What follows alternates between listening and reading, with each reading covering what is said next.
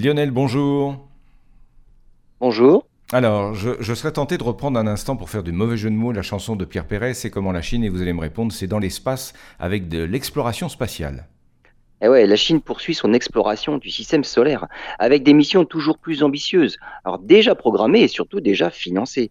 Les missions lunaires vont se poursuivre avec Chang'e 6, programmé en 2025, avec à son bord un instrument français de détection de radon sur la surface de la Lune.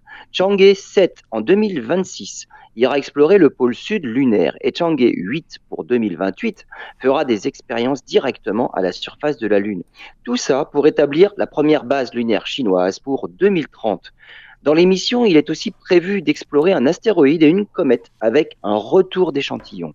Le retour des échantillons est aussi prévu avec des missions martiennes, un retour prévu en 2031. Mais les Chinois prévoient aussi de se rendre dans le système solaire plus lointain avec une sonde qui se mettrait en orbite autour de Callisto, un des quatre principaux satellites de Jupiter.